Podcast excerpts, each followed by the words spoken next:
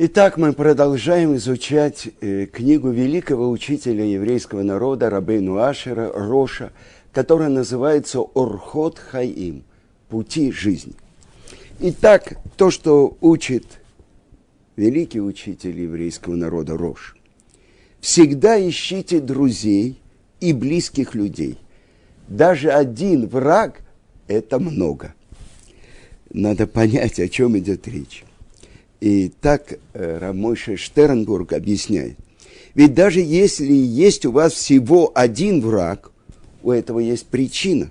Например, когда человек стремится к почету, это пробуждает в других ревность и дурной глаз. И поэтому следует избегать почета. А если вы будете идти по прямому пути, Творец поможет – чтобы у вас вообще не было врагов. И это очень важная вещь, которую мы должны попробовать понять. Даже если человек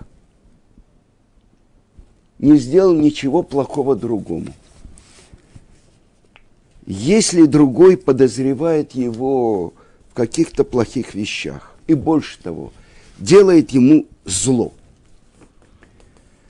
Обычно, если вы видели когда-нибудь, что когда человек бьет собаку палкой, что делает собака?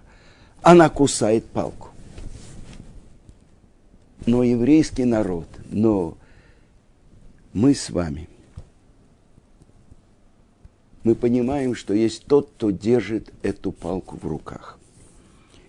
Больше того, наши мудрецы говорят, что ни один волос головы человека не падает, если не постановили об этом с неба. И в качестве примера я хочу привести вам то, что мы учим из Торы. Сказано так, что и это приводит Рамбан, и во многих местах мы пользуемся этим правилом. Маасе вот симан лебаним то, что происходило с нашими працами, это знак для всех поколений. И вот, последние главы книги Берешит.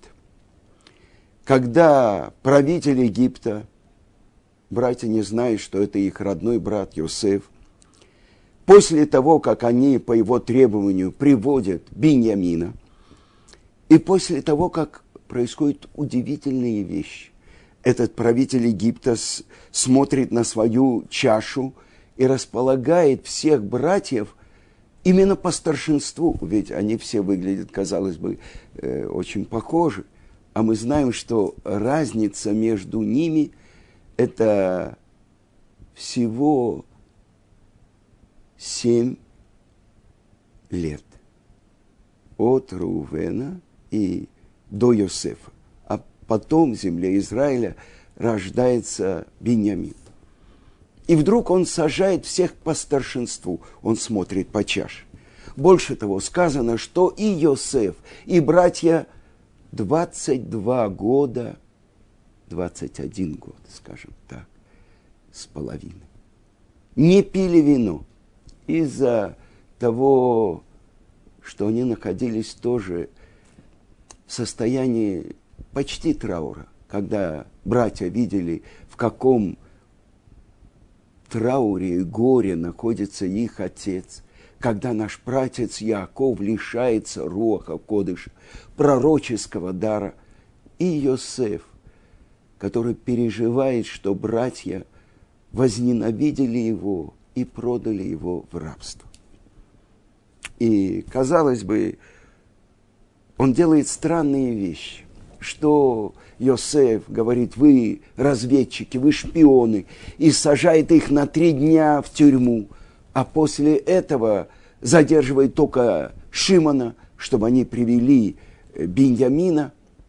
И вот, казалось бы, все решено, и они отправляются в путь, и Йосеф, правитель Египта, приказывает – положить свою чашу, которую все они видели, по которой он высчитывал возраст как будто каждого, в ча- в э, мешок Беньямина. И вот, когда гонится за ними правитель дома этого верховного правителя Египта, а это на самом деле старший сын Йосефа, и говорит, как вы смогли отблага... э, отплатить нет благодарностью, украсть чашу моего господина, отвечает ему братья. Это, Раши говорит, один из кальбахомеров, которые из десяти, которые приводятся в Торе. Если деньги, которые были в наших мешках, э, мы не знаем, как они появились там, мы вернули, тем более мы не будем воровать то, что принадлежит господину, серебро, золото и так далее. И когда находится чаша в мешке Беньямина, вот что говорит Иуда.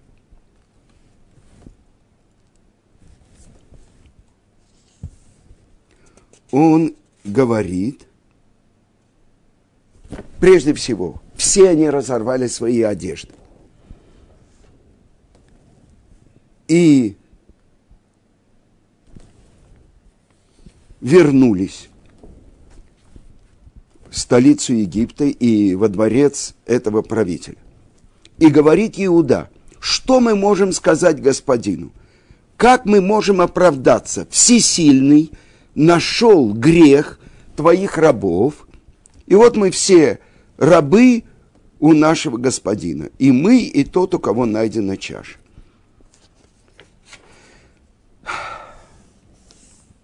А до этого – После трех дней, когда они сидят в тюрьме, они говорят, что это с нами делает Творец. Здесь заключен ключ. Больше того, когда Йосеф открывается братьям, после того, как Иуда просит, что взяли его в рабы вместо Беньямина, что говорит Йосеф?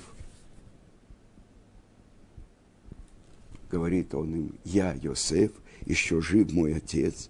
А после этого, как он у, успокаивает их?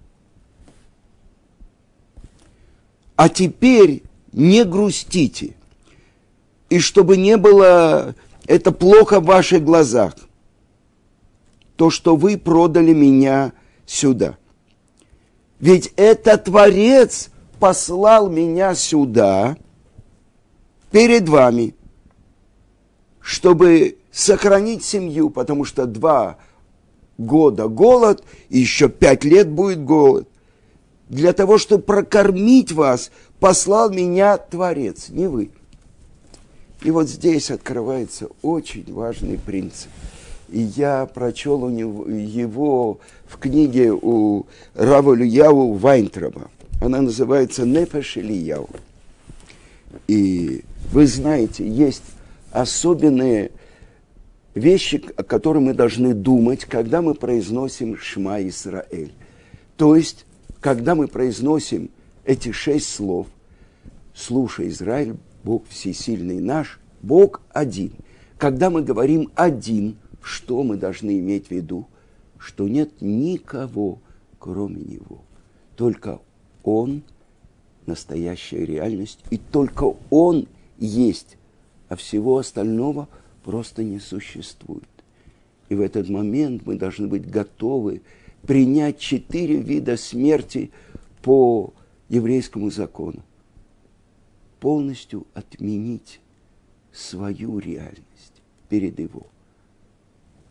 И есть еще одно место, так говорит Равлияу Вайнтроп.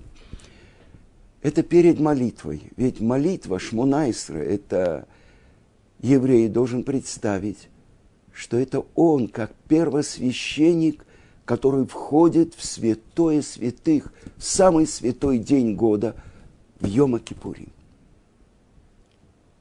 Это молитва Шмунайср. Я стою перед царем мира. Но он говорит, есть еще одна вещь.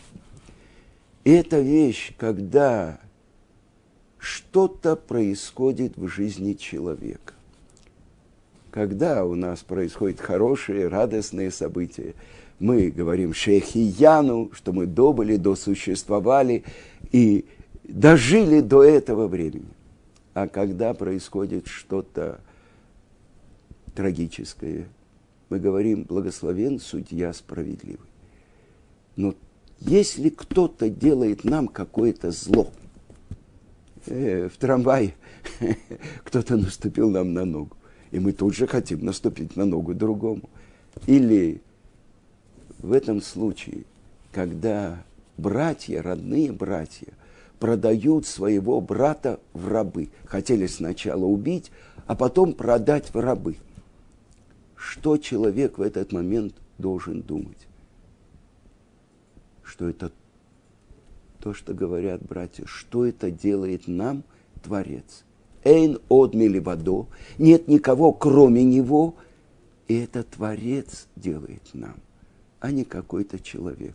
А какой-то человек только посланник Творца, чтобы то, что задумано Творцом, вспомним то, что говорит царь Давид, много мыслей в сердце человека, но только задуманное Творцом, оно реализуется.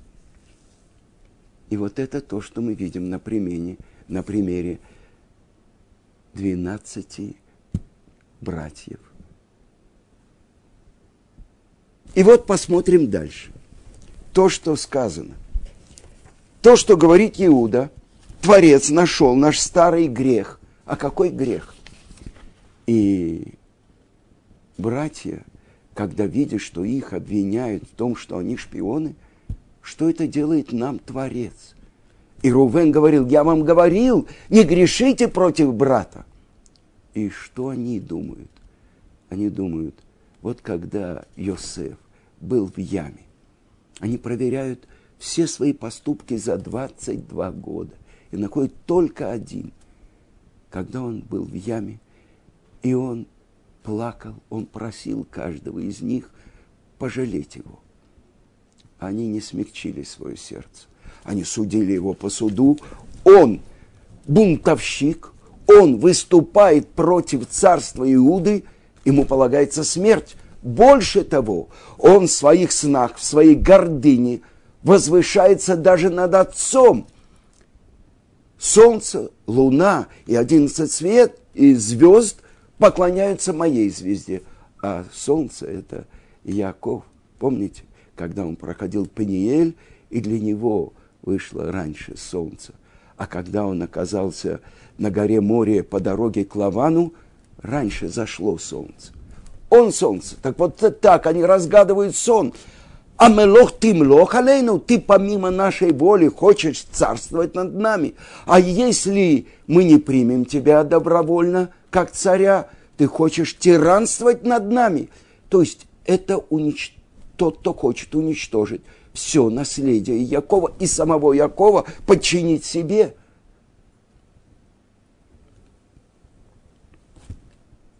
И тогда они находят этот грех. Мы его не пожалели, родного брата. А когда открывается им Йосеф... Но, извините, до этого. Теперь, когда Иуда сказал, мы все рабы, Творец нашел на старый грех. Какой грех? Это то, что мы не пожалели брата. Но суд, суд, конечно, был справедлив. Больше того, Иуда спасает его. Ведь они хотели его убить, а он продает его в рабство и этим спасает от смерти. И вдруг этот правитель говорит, нет ничего подобного. Вы все свободны, и только тот, у кого найдена чаша, он будет моим рабом. Это же полная несправедливость. Это козни этого правителя. И это то, что говорит наша глава. Ваига Шелав Иуда и выступил против него. Иуда. И что говорит Иуда? Э, наши мудрецы говорят, Ваигаш – это и на войну, Ваигаш – это и на объединение. Ваигаш – это просьба. То есть, с одной стороны, Иуда гневается, и два волоска на его груди, когда он гневался, прорывали все его одежды, и он намекает, ведь ты такой же, как фараон. Вспомни, Что было с фараоном? Когда он на одну ночь задержал нашу бабушку Сару, весь его дворец покрылся язвами, и он сам. Учти, ты играешь с огнем. Если мы, два брата наших, убили всех жителей города, чтобы спасти свою сестру. Ради этого брата мы уничтожим весь Египет. Я начну с тебя, окончу фараоном. С другой стороны, он просит, возьми меня в рабы вместо Бениамина. И наш учитель Равицкак приводит объяснение. Ведь Иуде за 40, у него трое детей, а он говорит, я готов отдать свою жизнь за этого брата моего, Беньямина. И чем больше он гневается, тем больше радуется Йосеф. Но вот сейчас, значит, это не от Творца, если он замыслил арестовать именно того, кто не продавал в рабство и не пожалел брата, Беньямина – и тогда мы, мы подумали, вот здесь человек прикладывает свои усилия, и это его воля. Но давайте посмотрим, что происходит. Вспомним, когда Яков отсылает Йосефа, чтобы он проведал братьев там, в Шхеме, с этого ведь все началось. Сказано из Миомек Меэмек Хеврон, из глубин, из долины Хеврона но ведь Хеврон на горах.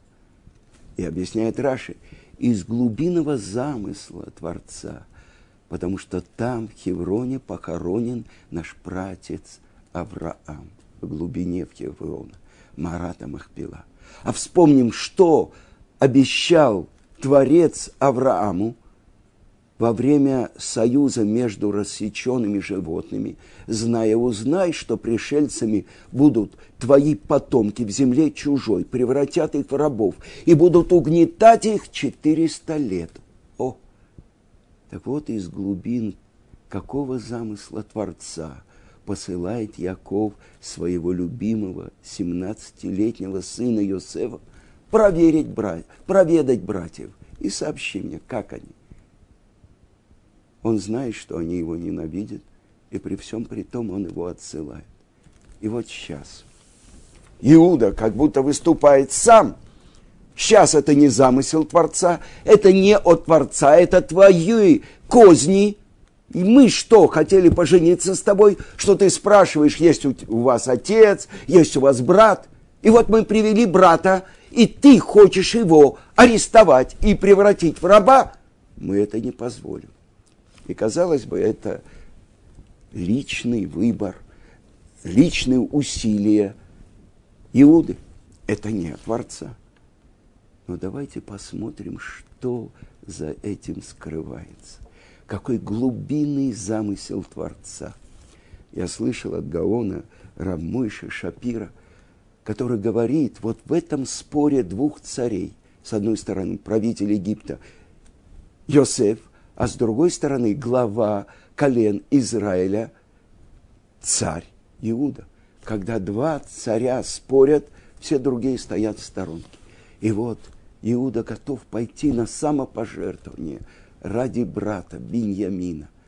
И мы уже сказали, чем больше гневается Иуда, тем больше радуется Йосеф.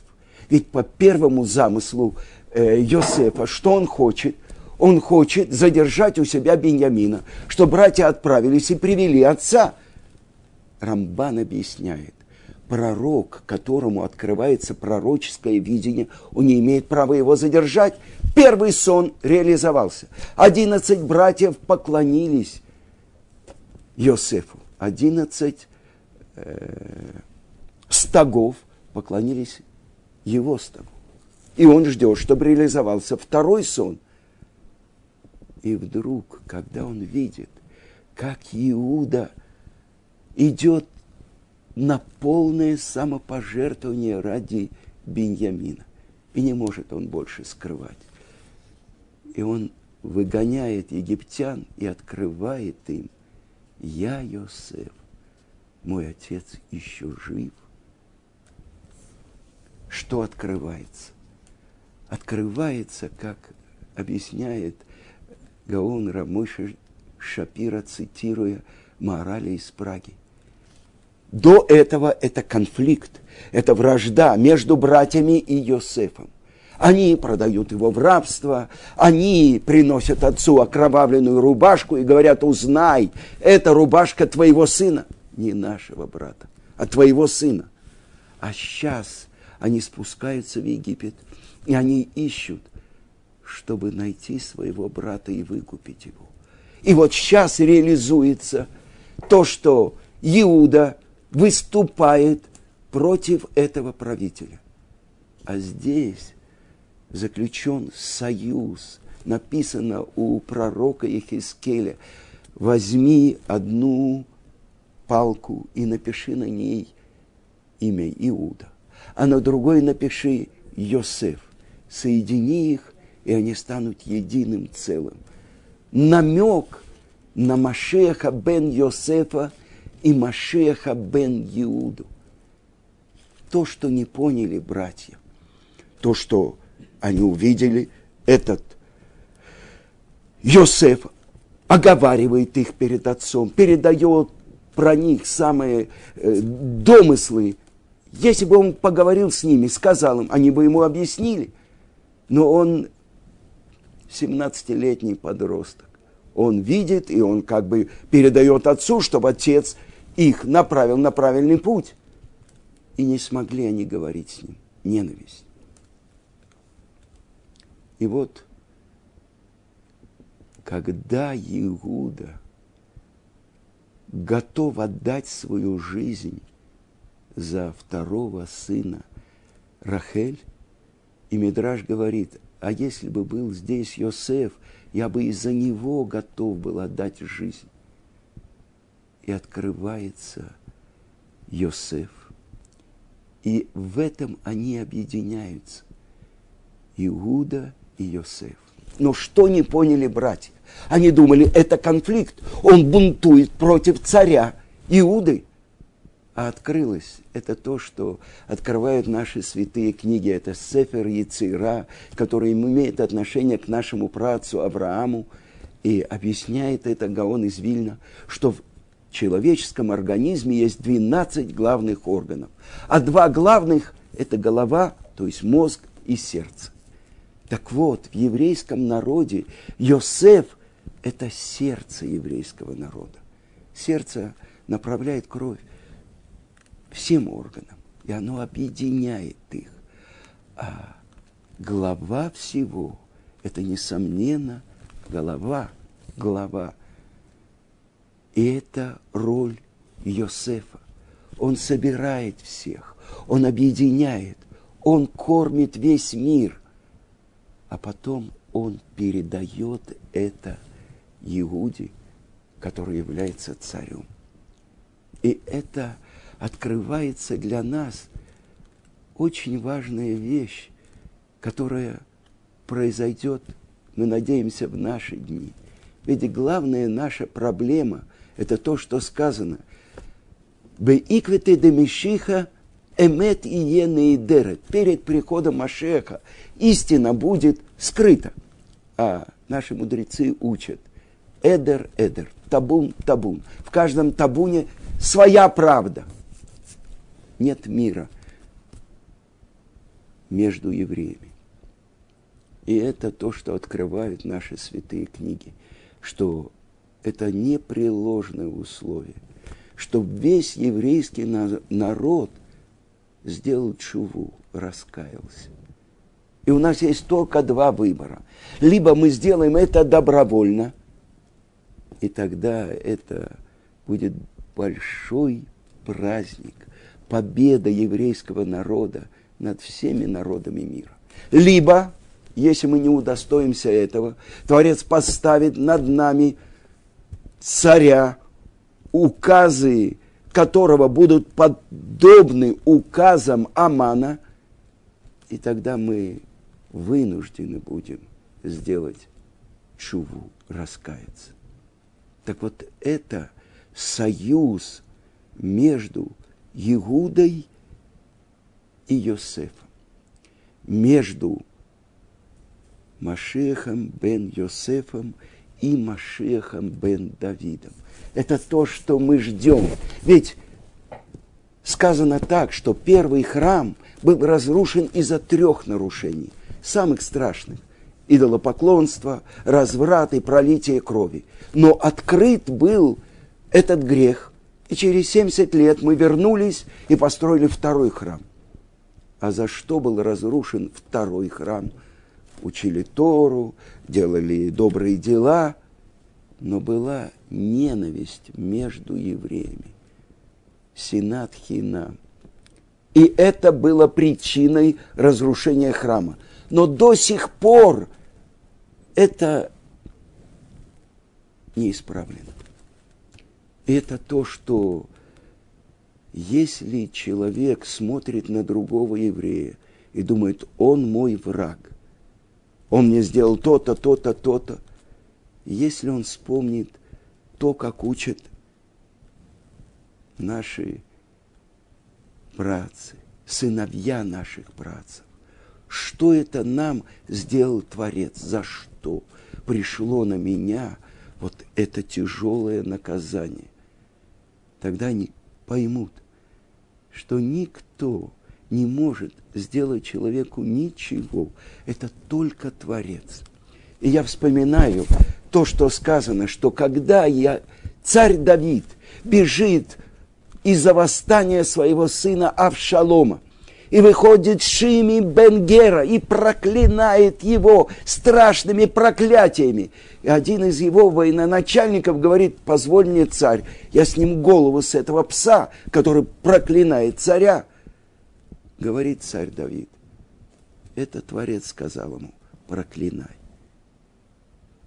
Он принимает, что никто не может сделать ему ничего – а когда он возвращается и обещает Шими Бенгера, что он его не накажет за это проклятие, перед своей смертью он просит своего сына Шлому не дать ему сойти, умереть,